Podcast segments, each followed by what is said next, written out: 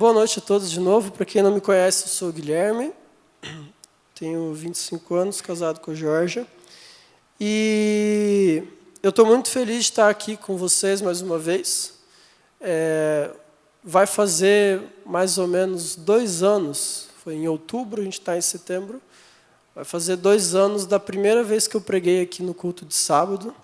A gente estava no meio da série de João sobre os sete sinais. Alguém aqui se lembra dessa série? Tem alguém estava aqui? Bastante gente não estava e isso é bem surpreendente. Mas aquela foi a primeira vez que eu preguei aqui no culto de sábado. E para em ritmo de comemoração, eu decidi pregar sobre João. Não vai ser a mesma palavra, mas eu decidi falar sobre João de novo. E eu queria também, antes de pregar, reenfatizar o que o Yuri falou sobre o nosso retiro. Deus já tem nos dado palavras muito específicas e diretas sobre renovo. Então, se você não fez a sua inscrição ainda, faça o mais rápido possível. E agora eu quero que você abra sua Bíblia em João, capítulo 1. Nós vamos ler do verso 1 ao 5. Enquanto você abre sua Bíblia, eu quero contar uma história que aconteceu comigo é uma história muito boa, na verdade. É, então, eu namoro hoje faz um tempo, né? A gente tá, namoro não, namorei ela um bom tempo, agora a gente é casado. Namoro ainda, né? E quando a gente ainda namorava, namorávamos na mesma casa.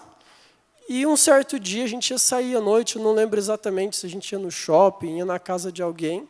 Eu sei que ela estava de carro, eu não. Ela passou lá em casa, me buscou para a gente ir para esse, esse lugar. Acontece que a G, quando ela está dirigindo, às vezes ela se distrai um pouco, ela fica um, meio distraída, assim. E também tem o fato que ela não gosta de dirigir à noite. E era, já era noite, acho que era umas seis e meia, sete horas, assim, esse horário. E aí a gente estava fazendo um caminho, que eu quero para vocês entenderem o, o que estava acontecendo na história. A gente estava fazendo um caminho que a gente ia passar por uma rua onde a primeira quadra, o pare, era nosso. A próxima quadra, a preferencial, era nossa. Aí a outra quadra, o pare era nosso de novo. Deu para entender? Então, um pare, uma preferencial. Um pare, uma preferencial. Horrível, né? Mas assim era o trajeto. E acontece que eu não sei o que aconteceu naquele momento, se a gente estava distraída, se ela não prestou atenção. Logo, a gente passou por uma preferencial e aí vinha a nossa hora do pare.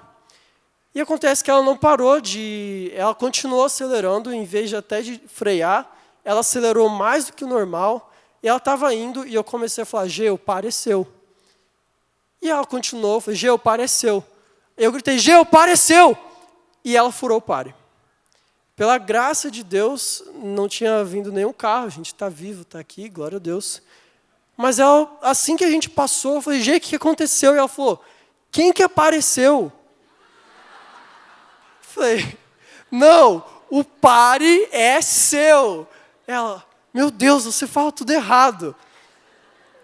O que eu quero dizer para vocês é que muitas vezes a nossa falha de comunicação, uma comunicação errada pode prejudicar a vida de muita gente. E hoje nós vamos falar a respeito um pouco sobre comunicação. Então, se você abriu a sua Bíblia em João 1, do versículo 1 ao 5,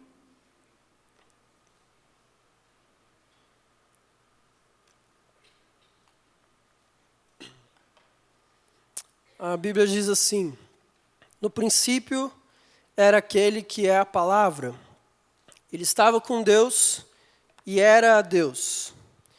Ele estava com Deus no princípio. Todas as coisas foram feitas por intermédio dele, e sem ele, nada do que existe teria sido feito. Nele estava a vida, e essa era a luz dos homens. A luz brilhava nas trevas, brilha nas trevas, e as trevas não a derrotaram. Vamos orar? Senhor Deus, essa noite nós pedimos mais uma vez, Pai Venha com entendimento e revelação a respeito de quem tu és, porque só isso é capaz de transformar as nossas vidas, Deus. E nós não, não estamos vindo aqui sábado após sábado, dia após dia, apenas para viver de uma maneira comum, ou para viver ouvindo vozes que não devemos ouvir, ou para falar e dizer coisas que não devemos dizer. Nós estamos aqui porque queremos ser mais parecidos com o Senhor, ser transformados por Ti, Deus. Eu peço que essa noite o Senhor use a Tua palavra para que isso aconteça.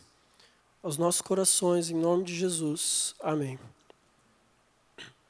Bom, então nós temos aqui um texto muito conhecido na Bíblia, e eu vou dar um contexto bem rápido do que estava acontecendo nesse momento.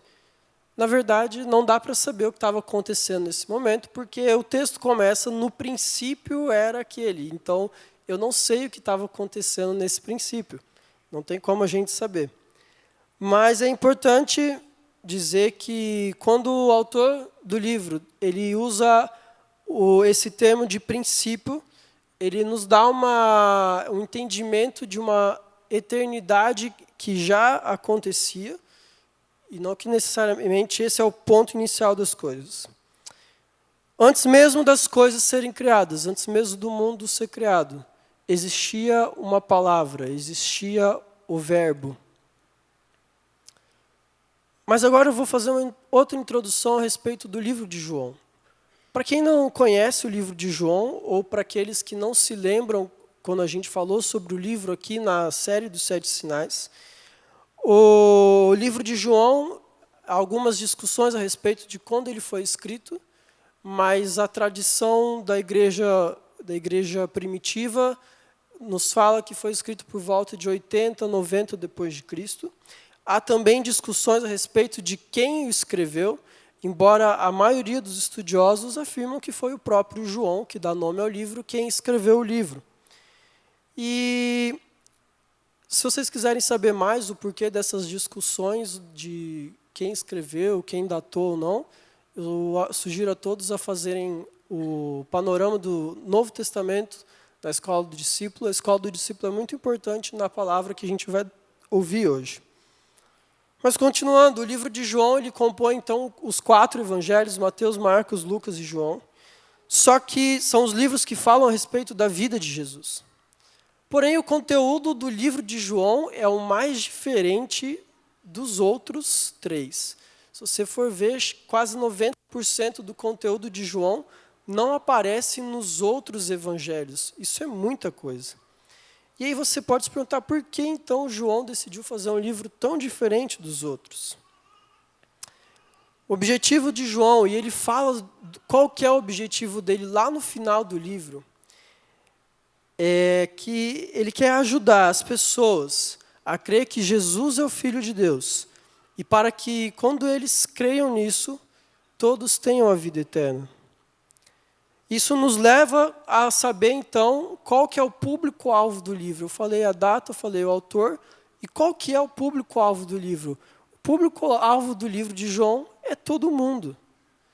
Então, é claro que nós temos alguns livros escritos para públicos específicos, dentro de contextos e culturas específicas, mas o livro de João ele é escrito para todo mundo. E é importante isso porque ele faz questão de contextualizar as coisas que estavam acontecendo. Ele escreve o livro numa língua que era a língua mais falada naquela época no mundo, na cultura vivida, e ele faz questão não só disso, mas de demonstrar que ele conhecia não só essa língua, mas ele tinha conhecimento da cultura judaica, que é a cultura da qual ele ia falar no livro, ele tinha conhecimento da geografia da Palestina e ele conhecia também a tradição oral e cultural dos judeus. E João ele se preocupa em fazer isso, em, em mostrar no livro dele que ele realmente sabe, conhece tudo isso, porque ele não quer que ninguém tenha uma desculpa de falar, ah, não entendi. Ele quer que todos tenham a oportunidade de ler e de saber que Jesus é o Filho de Deus e os que crerem nisso terão a vida eterna.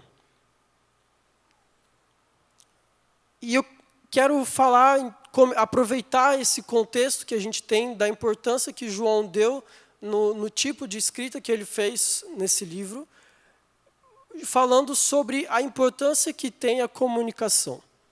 O, o, tema hoje é o verbo mais que perfeito, e eu fiquei pensando nisso, a importância que a comunicação, o jeito que a gente fala as coisas, o jeito, o jeito que a gente se comunica com as pessoas, a importância que isso tem na nossa vida. Se você for analisar, vamos analisar juntos aqui. Até Jesus aparecer na terra, como que os judeus sabiam da existência de um Deus? Ah, no Antigo Testamento teve os sinais e Deus se revelou, desceu fogo do céu, o tempo, o sol parou. Ok, mas como que eles sabiam disso? Ah, um foi falando para o outro. Eles foram vendo. Certo. Isso é comunicação. Eles foram falando um para o outro. Mas mesmo assim, como que, se você já estudou um pouco sobre a Bíblia, você vai saber que entre o Antigo Testamento e o Novo Testamento há um período de ato ali onde nós não tivemos mais revelações proféticas a respeito de Deus de mais ou menos 400 anos. Como então os judeus, 400 anos depois, ainda sabiam que existia um Deus, que esse Deus era poderoso, criador dos céus e da terra? Eles sabiam disso porque foi comunicado a eles. Foi comunicado a eles pelas palavras, pelas escritas. E a comunicação de uma geração a outra. Se alguém aqui já fez a escola do discípulo, de novo, o curso do Antigo Testamento, panorama do Antigo Testamento, você vai saber que a, aquela cultura ela tinha uma, uma preservação muito grande a respeito do que se falava. Quando uma pessoa falava alguma coisa para outra pessoa, aquilo era levado muito a sério. As palavras, aquilo que se comunicava, era levado muito a sério. E foi dessa maneira, levando a comunicação de uma geração para outra muito a sério, que a Bíblia chegou hoje até nós. Só levando a, a, muito a sério o jeito que a gente se comunica, o jeito que a gente conta uma coisa uns para os outros, que é possível que uma palavra seja preservada.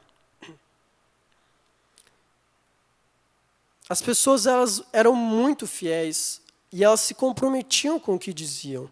Se você for estudar um pouco da linguagem hebraica e do grego, que são as principais línguas escritas da Bíblia, você vai ver que essas duas línguas elas exigem uma profundidade muito grande no seu conteúdo e não só uma profundidade, mas também uma complexidade na composição das suas palavras, das suas frases. E até se você for perguntar para os pastores, para seminaristas, quais são as matérias mais difíceis no seminário, provavelmente eles vão dizer grego e hebraico. Tudo bem, não é a nossa língua materna, mas mesmo assim, são línguas que têm uma profundidade muito grande e até o nosso português, que eu já considero uma língua difícil, não se compara com a dificuldade que há e a profundidade que há em textos do hebraico e do grego. E mesmo assim, essa palavra chegou até nós. E o interessante aqui é que João, ele sabia do valor que há nas palavras. O escritor desse livro, ele sabia que as palavras não podem ser jogadas ao vento, a gente não pode dizer as coisas só por dizer, e ele queria ele fazia questão de que os leitores dele entendessem isso. E ele começa o texto dele lá em João 1:1 dizendo: "No princípio". E aqui ele usa a mesma palavra no grego que é usada quando a Bíblia foi escrita lá no Antigo Testamento, é, quando escreveram o Antigo Testamento no grego, no caso. É, do no princípio. Ele usou a mesma palavra de Gênesis 1 para falar aqui no princípio. E porque ele sabia da importância que tinha em, em preservar a comunicação e em mostrar que ele estava falando de um mesmo tempo, de uma é, mesma época. No princípio criou Deus os céus e a terra, e também no princípio era a palavra. João faz questão de começar o texto dele mostrando a profundidade que há naquilo que a gente fala, naquilo que a gente comunica uns aos outros. Então ele usa a palavra. No princípio era a palavra, que vem de uma palavra no grego chamada logos. É, e no grego, logos significa palavra, mas também derivado, deriva de sabedoria, conhecimento. E, na verdade, existem até várias teorias gregas de Heráclito, os estoicos, estou citando isso só porque eu pesquisei, né? Mas a respeito do que era Logos. E essas teorias, elas vinham até mesmo antes de Cristo. As pessoas sabiam que existia o Logos, e eu vou tentar explicar um pouquinho melhor isso agora. No grego, Logos era usado para se referir a uma sabedoria suprema, um conhecimento supremo da onde todas as coisas eram provenientes. Então, os gregos, os helenistas daquela época, os estudiosos, eles usavam a palavra logos para significar essa sabedoria suprema da onde as coisas são provenientes. E João, sabendo disso, ele usa a palavra logos. No princípio era logos, para falar para as pessoas, olha, sabe essa sabedoria suprema que vocês dizem? Então, no princípio ela existia e sabe quem ela é? É Deus.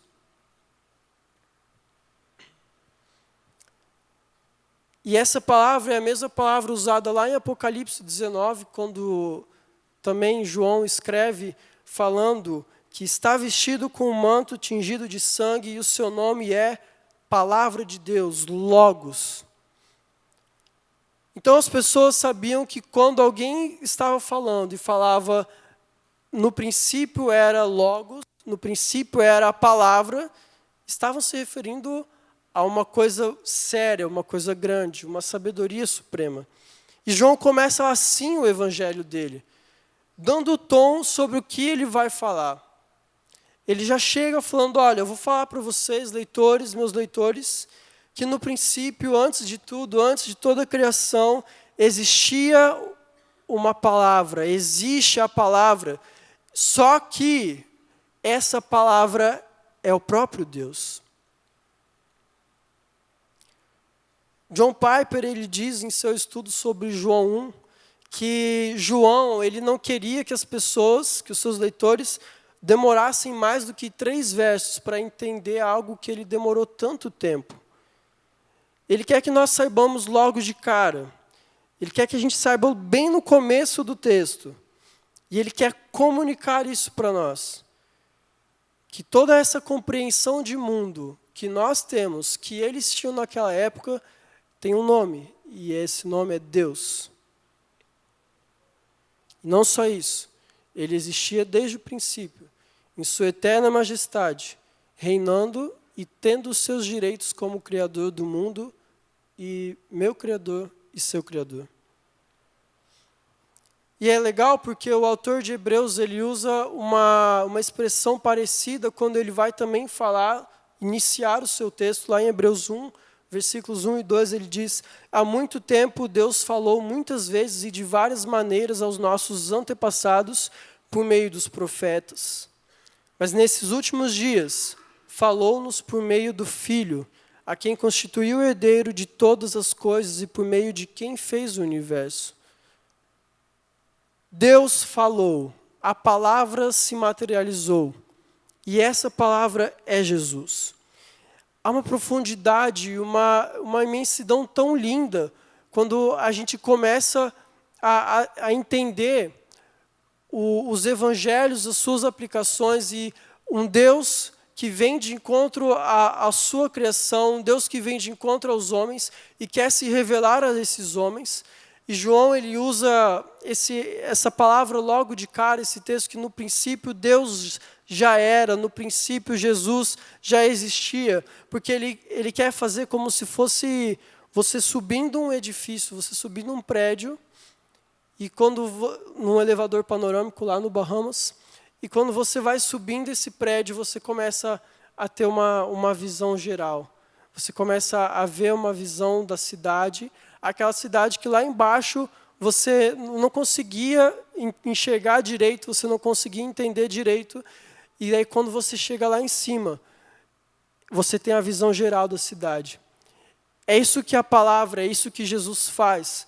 Ele quer que você tenha uma visão geral das coisas. E João aqui, ele começa esse texto dizendo isso, porque ele já quer que você saiba logo de cima, olha, a cidade, ela é linda assim. Deus é grande assim. Deus é tudo que vocês pensavam sobre a grandeza e muito mais assim em Jesus. E aí quando você desce o elevador de novo, e aí você começa a andar pela cidade de novo, você vai vendo, cara, olha como isso aqui faz muito mais sentido agora que eu já sei como é lá de cima. Isso aqui faz muito mais sentido. Né?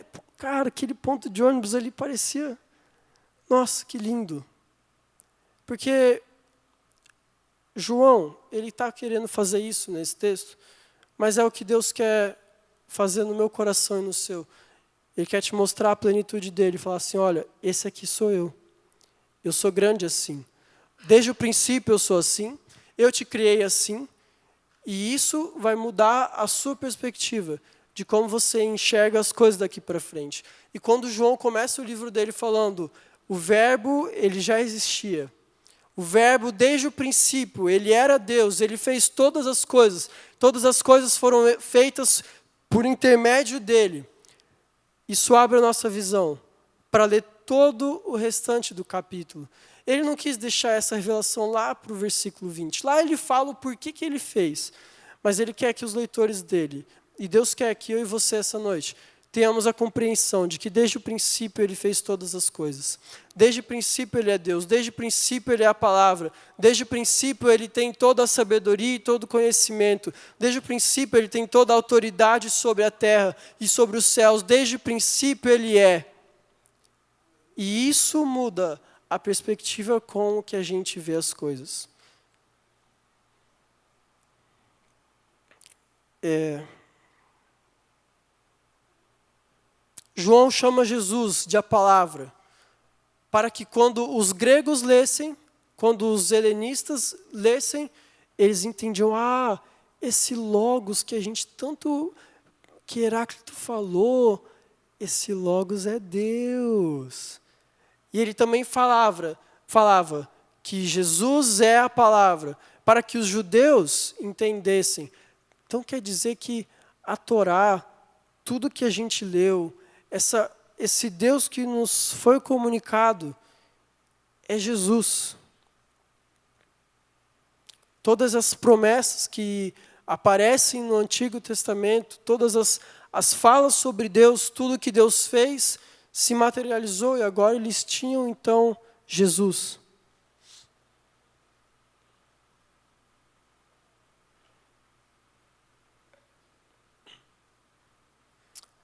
Porém, falhas na nossa comunicação podem acontecer. Seja uma falha por falta de compreensão, que foi o meu caso com a G, seja uma falha de transmissão de pensamento e de ideias, ou seja por uma simples rejeição daquilo que se foi falado. João tomou muito cuidado ao longo de todo o livro para que ele fosse o mais claro possível a respeito da pessoa de Jesus. Mas não só isso, o próprio Jesus revelou quem era Deus através de comunicação. Jesus não, não apareceu um dia, na verdade ele fez isso para os discípulos, para alguns, mas Jesus não apareceu no meio da multidão e fez um Cristiano Ronaldo e droga, não era para ter feito isso e falou: Eu estou aqui, eu sou Deus. Não, ele revelou quem ele era, através da maneira como ele se comunicava com as pessoas, através das suas palavras, através das suas ações, através das suas expressões. E a pergunta que me vem à cabeça é: como nós temos comunicado a esse Jesus? Desse Jesus? Como nós temos falado sobre esse Jesus às pessoas? Como nós, como igreja, temos nos comunicado uns com os outros. Nós temos feito isso de uma maneira clara, de uma maneira correta, de uma maneira à luz de Jesus? Ou a gente tem deixado que a nossa comunicação seja falha em algum ponto? Esses dias, uma influencer aqui de Campo Grande, ela levantou um questionamento muito legal no Instagram dela, que é: você usa amo sua vida ou eu te amo para falar com as pessoas? E é engraçado porque tem uma diferença muito grande quando alguém fala para mim, ah, eu amo sua vida, e quando alguém fala, cara, eu te amo. E isso me, me fez pensar, como, como a gente tem se comunicado aqui dentro? Porque sempre houve, tanto da parte de Deus quanto da parte dos filhos de Deus, uma, uma vontade tão grande de preservar a maneira como eles se comunicavam, para que a mensagem fosse clara para todos. Como nós temos comunicado a, entre nós e a, as pessoas que não conhecem a Jesus, a gente tem falado mais amo sua vida ou mais eu te amo? O jeito que a gente se comunica transmite a verdade sobre quem Jesus é, a, a grandeza dele, ou o jeito que a gente tem se comunicado está transmitindo uma imagem meio deturpada de Cristo? A Bíblia fala. É, não, a Bíblia não, desculpa. Tem um estudo muito legal que fizeram sobre a, a nossa, as nossas expressões, a nossa comunicação, que diz que na nossa linguagem, 7% daquilo que a gente quer dizer está nas palavras, 38% está na nossa entonação e 55% está nas nossas expressões corporais. Isso quer me dizer que a totalidade de como eu me comunico é importante. Não basta só eu olhar no olho de uma pessoa e dizer eu te amo, ou amo sua vida. E a gente aprende com esse texto que a, a, a comunicação, a palavra, a, o entendimento, ele, ele faz total diferença na perspectiva que a gente tem sobre as coisas. O jeito que a gente se comunica, o jeito que a gente fala, o jeito que a gente se expressa, faz diferença na vida das pessoas. Teve um episódio esse ano que me aconteceu, ele me marcou profundamente. E eu estava conversando com um amigo meu, a gente estava num momento de muita sinceridade, e ele falou, ele falou, Gui, eu preciso ser sincero com você. Teve uma pessoa que falou para mim que você nem olha mais no olho dela para conversar com ela. E aquilo me doeu tanto, porque esse não é o tipo de comunicação que eu imagino que Jesus passava para as pessoas. E quando eu falo que eu quero ser igual a Jesus, que quero parecer mais com Ele, e eu não consigo nem olhar no olho de alguém e falar com ela, quer dizer que eu estou falhando em algum ponto. Nós, não adianta a gente apenas vir aqui e dizer que Jesus é capaz de transformar a vida de alguém, se o jeito que a gente comunica isso está errado. O que você fala é importante. Como você fala é importante. Como você expressa o que você fala é importante. E se no princípio já era o verbo que a gente leu aqui, quer dizer que a gente tem coisas para aprender e para aprender cada vez mais, de Gênesis até Apocalipse. Se no princípio já era o Verbo, Jesus já existia, quer dizer que a Bíblia inteira é, um, é uma forma de comunicação para nós aprendermos mais sobre ser como Jesus. Nós conseguiremos sim transmitir aquilo que Deus quer para as pessoas, mas só a partir do momento que a nossa comunicação for melhor, a partir do momento que a gente se comunicar mais claramente. E a gente só consegue fazer isso sendo iguais a Jesus. E a gente só consegue ser igual a Jesus se a gente lê a palavra dele entende quem ele é.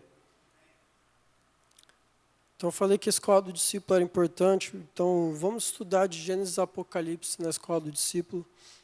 Eu tenho certeza que isso vai fazer com que a gente cresça, com que a gente conheça mais a Deus, que a gente entenda mais sobre quem Jesus é. E isso vai fazer com que o jeito que a gente fala de Jesus para as pessoas se torne ainda mais incrível, se torne ainda mais claro, ainda mais impressionante.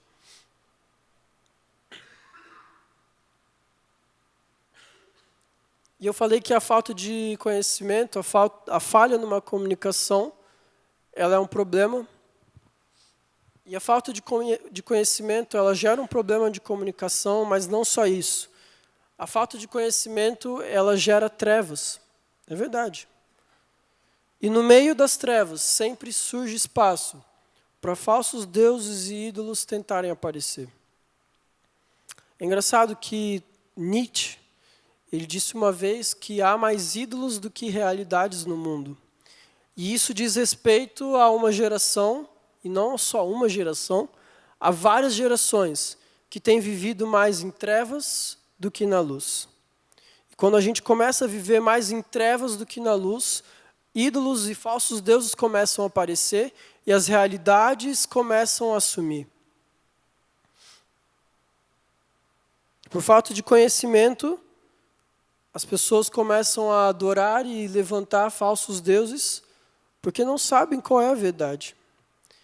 Houve um período no mundo, vocês devem saber disso, que foi chamado de a Idade das Trevas.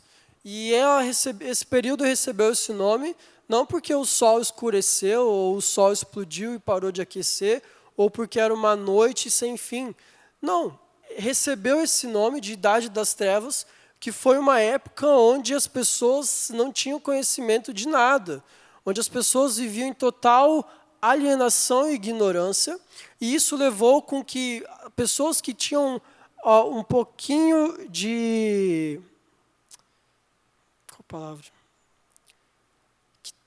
Algumas pessoas que quiseram se dar bem com essa ignorância das outras, a se levantarem e a criarem reinos de opressão, de abuso de autoridade, e isso acabou se tornando uma vida de exploração para várias dessas pessoas. Você já estudou a Idade Média, a Idade das Trevas, era isso que acontecia. O poder concentrado na mão de algumas poucas pessoas, e essas, por achar que tinham conhecimento de algo que era verdadeiro, explorava o resto, que vivia em total treva, em ignorância. Foi por isso que deram esse nome a essa época. E o problema da nossa comunicação atual do Evangelho é exatamente isso. Porque nós temos é, vivido em uma época que a gente quer, entende pouco, mas consome muito. Consegue entender isso? A gente entende pouco das coisas, mas consome muito. E isso se torna muito mais fácil para que falsos deuses e falsos ídolos se levantem trazendo uma comunicação errada a respeito do que é a vida, mas não só isso, a respeito do quem é Deus.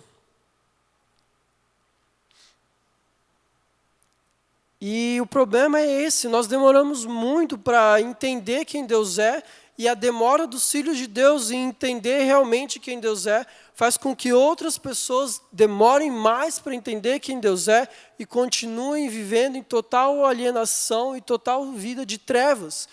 E, e engana quem pensa que todos entendem que a vida em trevas é ruim. Tem gente que acha que viver em trevas é bom, porque não conheceu a luz, não a verdadeira luz. Tem um estudioso que fala que Jesus, ele não foi rejeitado porque ele era um estranho. Ele foi rejeitado porque as pessoas amavam mais as trevas do que a luz. E, infelizmente, enquanto a nossa comunicação continuar sendo falha, as pessoas vão continuar amando viver mais em trevas do que em luz. E quando eu digo isso, eu falo das pessoas que estão lá fora, as pessoas que precisam ser alcançadas, mas também muitas pessoas que estão chegando na nossa igreja. E nós, como filhos de Deus, não temos conseguido mostrar uma comunicação clara a respeito da grandeza de Deus.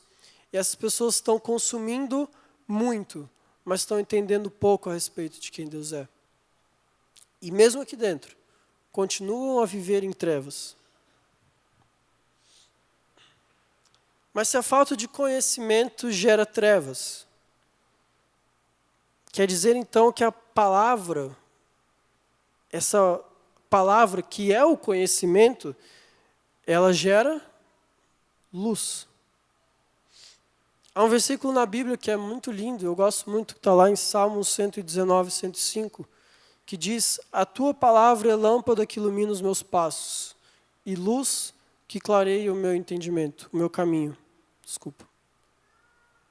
E aqui nós temos uma relação entre a, uma comunicação boa, a palavra sendo comunicada gerar luz e a falha na comunicação gerar trevas. Em João, onde a gente abriu 1, versículo 4 e 5 diz: Aquele que é a palavra possuía a vida, e sua vida trouxe luz a todos. A luz brilha na escuridão, e a escuridão nunca conseguiu apagá-la. Essa é a versão da NVT. Na NVI fala que a luz brilha nas trevas e as trevas não a derrotaram. Em algum momento da história, as trevas podem até ter tentado derrotar Jesus ou achar que derrotaram, mas a Bíblia nos fala, as trevas jamais, jamais derrotaram. E é engraçado que ele usa a luz brilha nas trevas, um verbo no presente. me corrijam aí, mas eu acho que é isso. A luz brilha nas trevas. E quando a gente usa um verbo assim, está falando de uma atitude, algo que ainda não acabou. A luz brilha nas trevas, a luz está brilhando nas trevas. E fala: as trevas não a derrotaram. Isso quer dizer que a derrota já foi estabelecida. As trevas fogem com a luz que há em Deus, a palavra. E conforme Jesus foi se revelando aos seus discípulos, mais eles entendiam que em Jesus estava tudo o que eles precisavam. A, a, a luz que eles precisavam para a vida deles, para sair do período de trevas, estava toda em Jesus. E isso não se aplica só para os discípulos, se aplica para nós também. Há um episódio bem legal na Bíblia que de fato exemplifica isso, lá em João 6, onde, após uma calorosa discussão entre Jesus e alguns judeus daquela época, Jesus pergunta aos seus discípulos: vocês, vocês também vão embora? Vocês também vão sair daqui? E Pedro responde: Senhor, para quem nós iremos se só tu tens as palavras de vida eterna? Pedro não, não disse assim, não, para quem que a gente vai se o Senhor é Deus? Para que, que a gente vai se o Senhor faz milagres? Não, é para quem que a gente vai? Para quem que a gente vai? Se o Senhor tem as palavras de vida. Porque ainda assim, eles entendiam a, a comunicação, as palavras, elas têm o poder de trazer vida.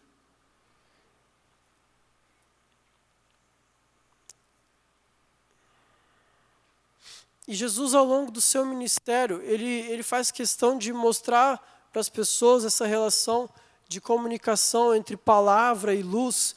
E lá em Mateus ele fala que vós sois a luz do mundo, né? É um versículo muito conhecido. Vós sois sal da terra e luz do mundo. Mas é engraçado porque às vezes a gente lê esse versículo e entende sal da terra e sol da terra. Isso, tem gente que entende esse versículo quando Jesus fala que você é a luz do mundo, que você precisa ser o sol da terra. E não é, não é isso. Quando Jesus fala que vós sois a luz do mundo, não está dizendo que você vai iluminar a terra inteira com o seu vasto conhecimento ou poderio oratório, os seus vários vídeos aulas de oratória. Não é isso. Você não vai ser o sol da terra que vai não é. Porque no meio de uma enorme escuridão de vida, uma simples lâmpada nos pés já te ajuda. Imagine se você, no meio de uma grande escuridão, uma lâmpada no seu pé já te ajuda a dar o próximo passo.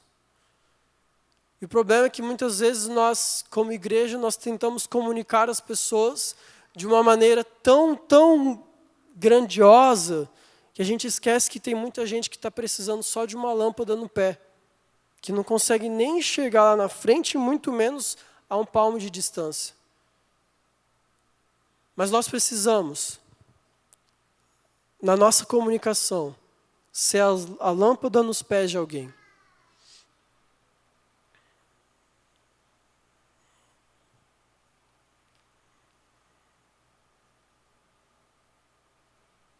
Nós já estamos encerrando. E daqui a pouco nós vamos celebrar a ceia, que é um memorial a respeito de até onde foi Jesus, para que a nossa vida não precisasse ser mais uma vida de trevas. Mas antes de finalizar, eu quero finalizar com uma frase de Tim Keller, que na verdade foi a frase que me fez é, estudar e pensar em tudo, tudo isso aqui. É, eu estava passando aleatoriamente no, acho que era no Twitter, e vi essa frase, e diz assim: Jesus Cristo é a palavra, porque não é possível uma comunicação mais compreensível, pessoal e bela da parte de Deus. Quando em sua supremacia Deus enviou seu Filho até nós, é porque esse era o verbo mais que perfeito para que todos nós pudéssemos entender quem Deus é. Esse era o verbo mais perfeito que Deus podia usar para falar a respeito de quem Ele é para todos os homens, para todos nós. Não existe, não existe algo mais belo compreensível e pessoal do que a mensagem que Jesus trouxe para nós. E ela começa lá em cima dizendo: Olha, sabe aquele entendimento que você tem sobre o mundo? Sabe essa força poderosa que é proveniente de todas as coisas dela? Esse cara sou eu, essa força sou eu. Mas não só isso a palavra, ela se fez carne. Lá em João, João versículo 14 ele fala: se fez carne, viveu entre nós, viveu como nós, mas não só isso, se entregou até o final, para que nem eu e nem você precisássemos mais viver numa época de trevas.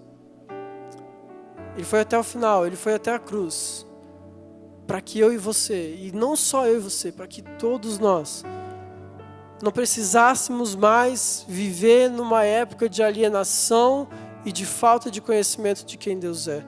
Porque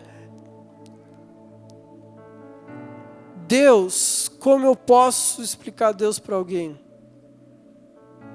se não fosse Jesus? Se Jesus não tivesse vindo, não tivesse vivido uma vida como nós, talvez a gente estaria até agora tentando explicar Deus para as pessoas, dizendo: sabe essa força que, que criou o universo? Sabe o, o a gente, a gente ia travar em algum momento. Mas a partir do momento que Jesus veio, ele deu uma compreensão clara a respeito de quem Deus é. Desde o princípio, ele era Deus. Vocês, nós, fomos feitos através dele. E vocês são tão importantes para mim. Vocês são tão importantes que eu vivi como vocês. Eu morri por vocês, eu dei minha vida por vocês. Porque eu amo vocês.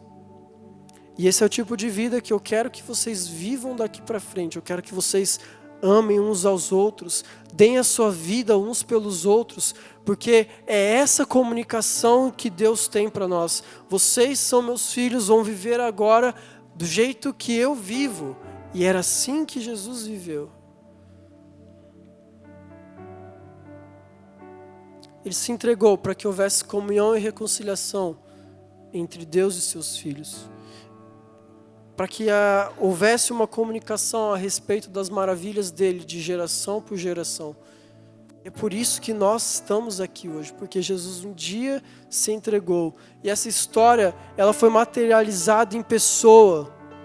Ela deixou só, ela deixou de ser só algo do campo das ideias, do pensamento, mas ela se materializou em pessoa. Eu e você conseguimos olhar para Jesus e ver um Salvador. Não existe um verbo mais perfeito que Jesus. Não existe uma luz que brilhe mais nas trevas do que a luz de Jesus.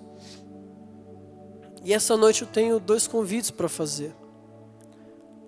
O primeiro é para aqueles que percebem que têm falhado na hora de se comunicar a respeito sobre Deus. Seja por falta de conhecimento, seja por tentar se alimentar de falsos ídolos e falsos deuses, de gente que te entrega muito, muito produto de consumo, mas pouco entendimento de quem Deus é. Ou se você tem falhado em simplesmente transmitir a quem está do seu lado quem é Jesus, como eu. Jesus hoje ele quer se revelar a palavra de vida e vida em abundância para nós. E nós como igreja, a gente quer te ajudar nisso. O Felipe e Yuri sempre compartilham o, o sonho que eles têm da escola do discípulo de ver uma geração que seja intele intelectualmente robusta e espiritualmente vibrante. Pessoas que são cheias do conhecimento de quem Deus é e que isso faz com que elas vibrem e transmitam a vida de Jesus uns aos outros. A nossa igreja sonha com isso e nós estamos aqui para ajudar você. Se você tem sentido essa dificuldade de comunicar quem Deus é, de mostrar para as pessoas que existe um verbo mais que perfeito, nós queremos te ajudar. nos alimentar da palavra, alimentar o nosso espírito. E o segundo convite, para você que tem vivido uma vida de trevas. Talvez você esteja perdido no meio dessa escuridão, talvez você esteja lá embaixo na cidade, nunca jamais teve uma visão panorâmica do que pode ser a sua vida. Você vive em total alienação de trevas, de um dia já ter até ouvido falar a respeito dessa força, desse tal de logos aí. Mas eu quero te dizer que essa noite, a luz de Jesus quer te alcançar e quer transformar a sua vida. Sabe aquele famoso vazio que a gente que a gente fala? Aquele vazio que a gente tenta preencher com várias vozes e a gente pergunta, a gente questiona, a gente comunica o que pode saciar a minha alma, o que pode saciar essa sede que eu tenho de saber de onde eu vim, para onde eu vou, como eu fui formado, essa, essa sede, esse vazio. Há uma luz que quer entrar na sua vida e iluminar isso. Fala, olha, isso aqui, desde o princípio era eu. Eu te fiz. Eu fiz para que você tivesse uma vida de abundância, uma vida eterna. João fala, ele, ele fala no começo e no fim que ele escreve esse livro para que as pessoas conheçam a Deus, conheçam que Jesus é o Filho de Deus e que creiam nele e que quando crerem tenham a vida eterna. Jesus ele se revelou Jesus ele veio ao mundo com a palavra para que você pudesse crer nele e falar: agora sim, as coisas começam a fazer sentido. Ele veio para mudar a tua, tua perspectiva a respeito de quem você é, do que as pessoas dizem de quem você é, porque é Ele a palavra sobre você.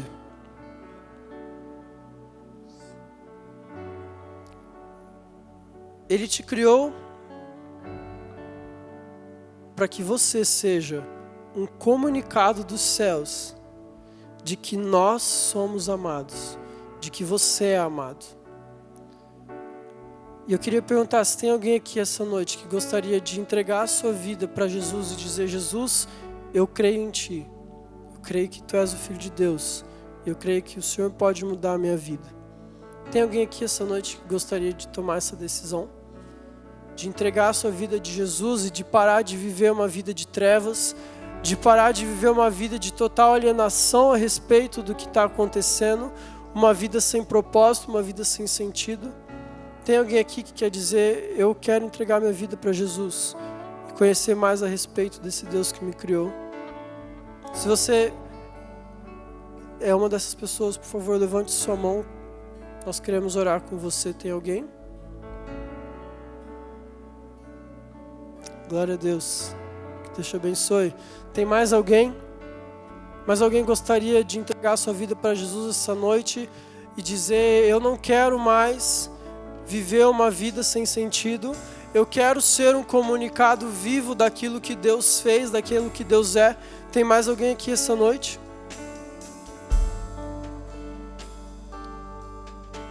Gostaria de convidar todos vocês a ficarem em pé e fecharem seus olhos.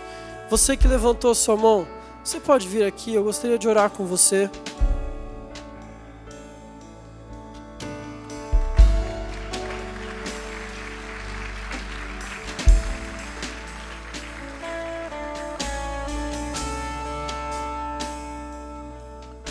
Queria dizer que quando Jesus veio ao mundo, ele veio pensando em você.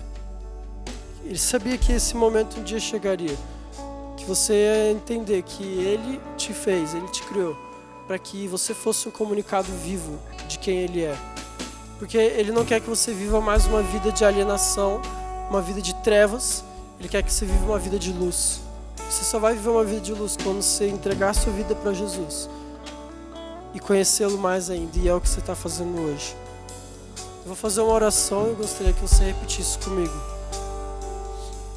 Senhor Jesus, nessa noite, eu entrego a minha vida a Ti. Eu declaro que eu creio em Ti, que Tu és o Filho de Deus, que morreu no meu lugar, morreu para me salvar para que eu tenha vida, vida em abundância. Eu não quero mais viver da maneira que eu vivia. Eu quero ser transformado pela tua luz, pela tua palavra. Essa é minha oração. Em nome de Jesus. Amém. Você pode aplaudir ao Senhor?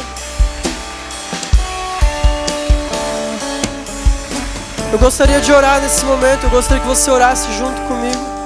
Senhor Deus, nós te agradecemos porque a tua palavra diz que há festa no céu quando o pecador se arrepende. E essa noite nós vemos um dos teus filhos se entregando a ti, Pai. Isso é um motivo de muita alegria para nós enquanto comunidade.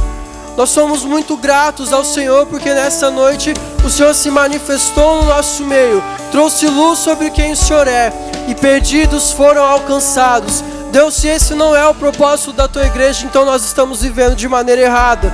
E nós queremos essa noite, Pai, fazer um compromisso com o Senhor de que nós vamos nos comunicar melhor. Nós vamos falar melhor a respeito de quem o Senhor é, e não só isso, nós vamos viver melhor a vida de Jesus, para que outros vejam e sejam alcançados pela tua luz, Deus. Nós não podemos mais ser coniventes com palavras sendo lançadas ao vento, com uma geração que vive de liquidez e palavras soltas, Pai. Nós queremos nos alimentar alimentar as pessoas com a tua palavra que traz vida, a tua palavra que sacia nossa fome, que sacia nossa sede. Nessa noite, Senhor Jesus, nós queremos ser impactados pela presença e pelo nome que há, o nome que há sobre todo nome, Pai. Nós queremos ser impactados pelo Verbo que se fez carne e deixou toda a sua glória para que nós estivéssemos aqui essa noite, Deus. Nós não queremos, nós não queremos sair daqui da mesma maneira que entramos. E Deus, muito obrigado. Nós queremos agradecer.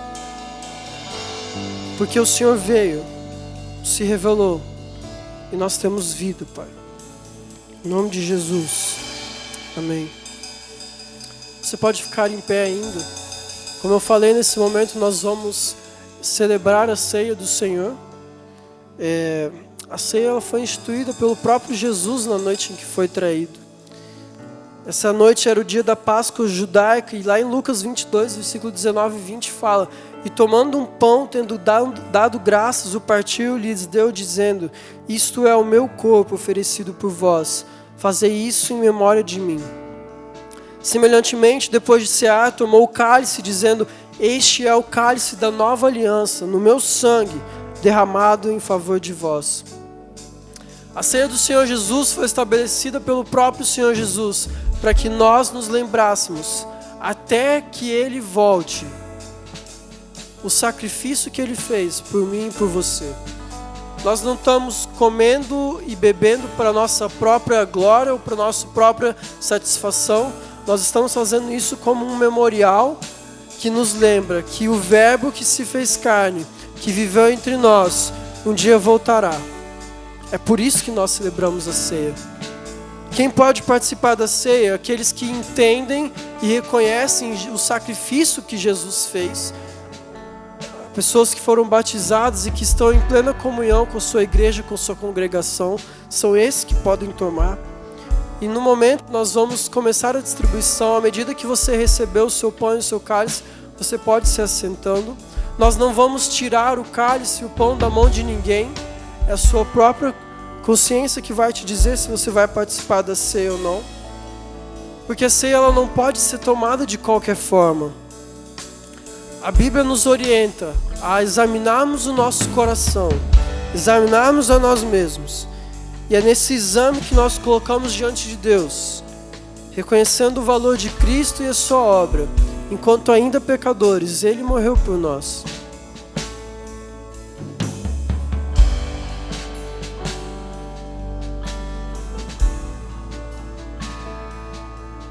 Eu gostaria que enquanto você está aí no seu lugar, enquanto você não recebe o, os elementos, e mesmo que você já recebeu, ponha o seu coração diante de Deus, coloque a sua vida diante de Deus e, mas, e examine a si mesmo.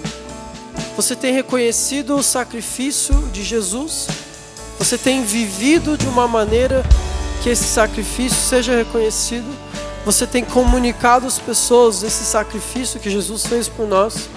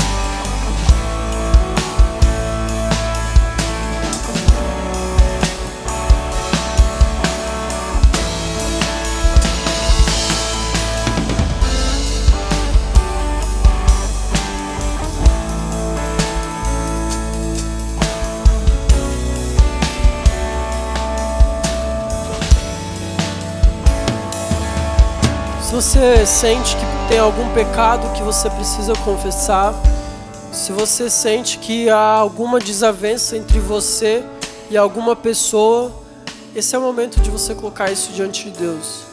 Até mesmo se essa pessoa está aqui nesse lugar, a ceia é uma celebração da comunidade de Cristo.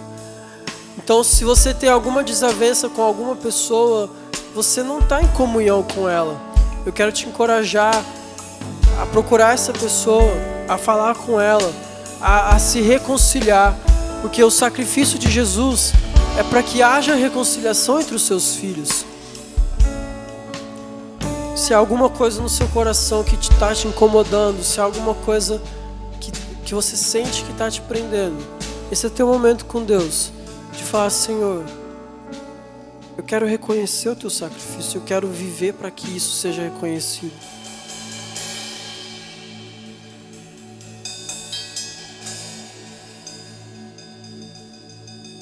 Alguém aqui que não foi servido ainda? Alguém que vai participar da ceia? Todos? Eu quero te convidar a ficar em pé de novo, então. Eu, eu não recebi.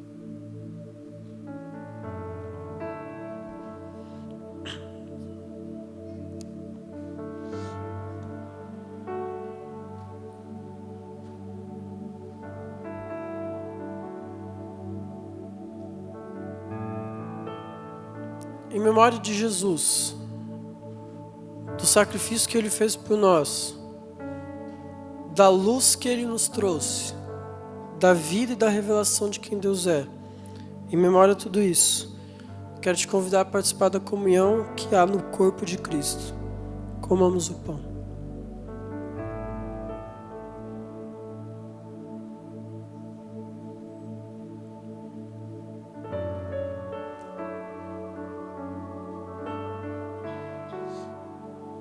Também em memória de Jesus, do seu sacrifício, da luz que ele nos trouxe, da revelação e do conhecimento a respeito de quem ele é, e do sangue derramado na cruz para que eu e você tivéssemos e aproveitássemos essa vida.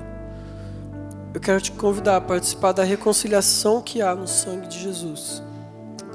Tomamos o cálice.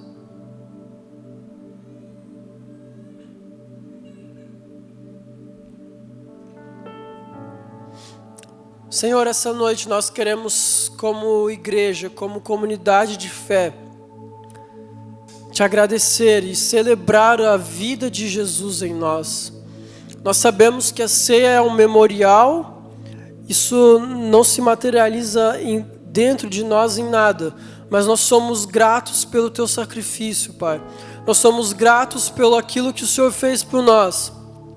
E somos gratos porque acima e além de tudo isso, um dia o Senhor ainda vai voltar e nós viveremos plenos e cheios do Senhor. O Senhor vai voltar e esse é o maior desejo e o maior anseio da tua noiva. O dia que o Senhor vai voltar e nós viveremos esse eterno casamento, Pai. Nós somos gratos pelo teu sacrifício, com que faz com que nós possamos dia após dia, culto após culto, sábado após sábado, viver um gostinho do que é o céu aqui na terra, Pai. Muito obrigado, porque nós, enquanto comunidade, podemos celebrar a tua ceia, dizendo todos juntos: Maranata, hora vem, Senhor Jesus. Maranata, hora vem, Senhor Jesus.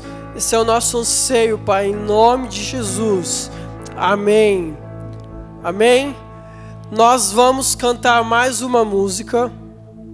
E você pode pensar que o culto acabou mas o culto não acabou.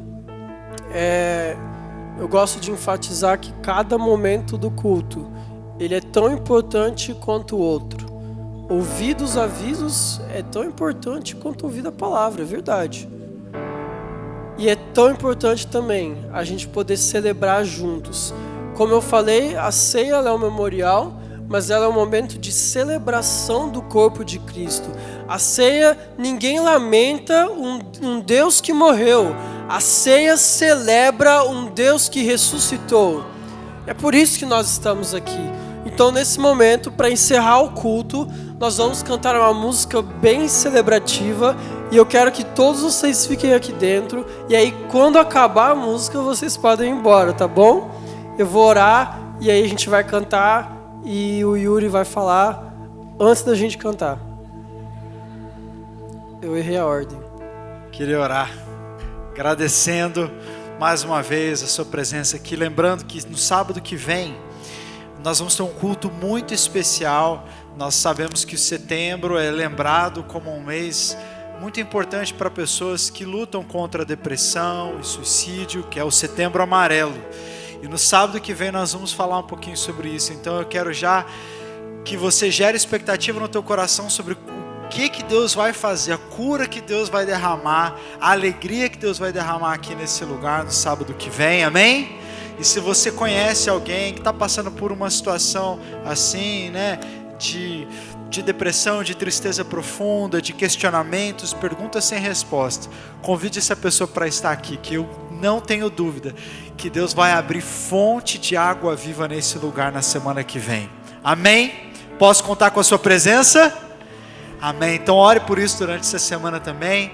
Louvado seja Deus por essa noite, por esse culto. Deus, obrigado, Pai, pela palavra tão maravilhosa que recebemos aqui. O Senhor é o Verbo que se fez carne. O Senhor é o Deus que andou entre nós. E assim como nós comemos esse pão tão simples e bebemos esse cálice tão simples, foi assim que o Senhor se fez. Simples assim, para que o nosso paladar pudesse te sentir e os nossos ouvidos pudessem te ouvir, e os nossos olhos humanos pudessem te ver. Obrigado, Senhor, porque o Senhor se encarnou para transmitir a mensagem. Ó Deus, queremos viver nesse, nesse universo encarnado. Queremos viver diariamente, ó Deus, nos relacionando contigo, com o Verbo mais que perfeito. Oramos em nome de Jesus, que a tua graça esteja sobre o teu povo, que o teu amor maravilhoso e perdoador esteja sobre nós, assim como a atuação permanente e poderosa do teu Espírito, hoje e para sempre. Amém e amém. Glória a Deus. Então vamos Aleluia. celebrar.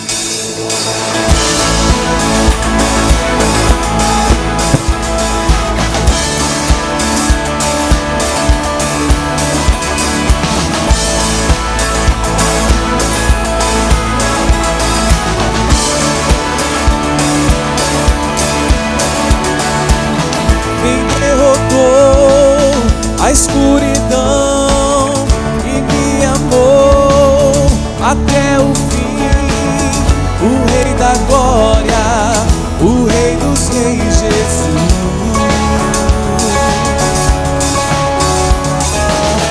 Com sua voz sacode a terra, em sua presença não há palavras. O Rei da Glória o Rei dos Reis, Jesus.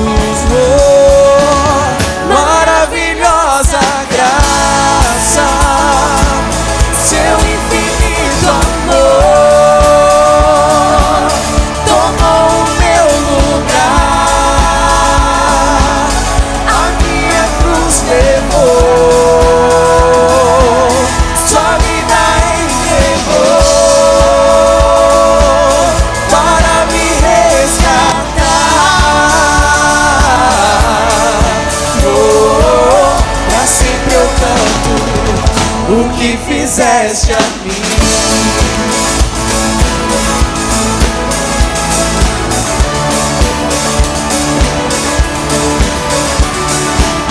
Quem traz a paz para o meu caos e faz o órfão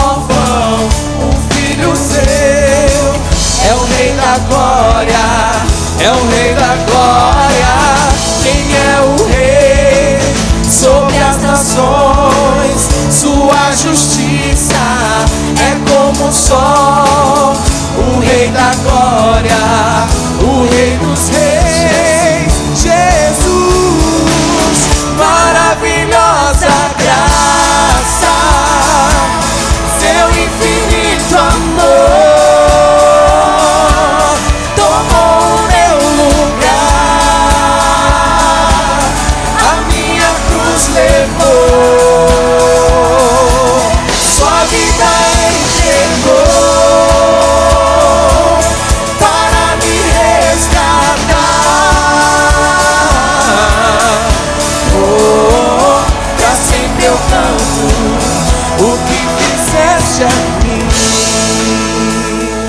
declare: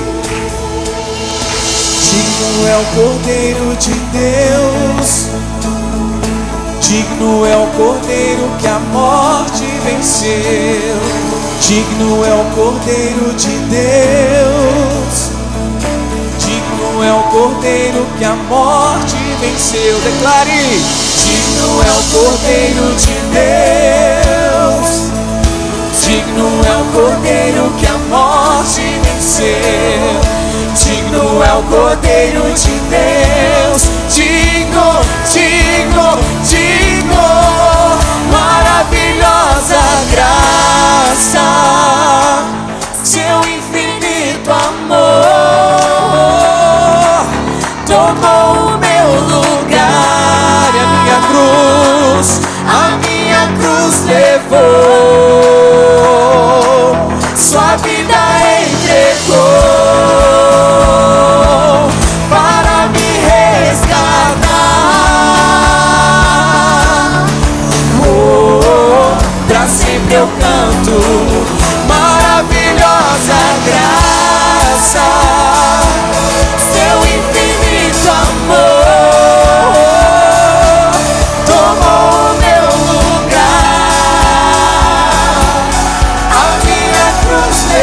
Oh.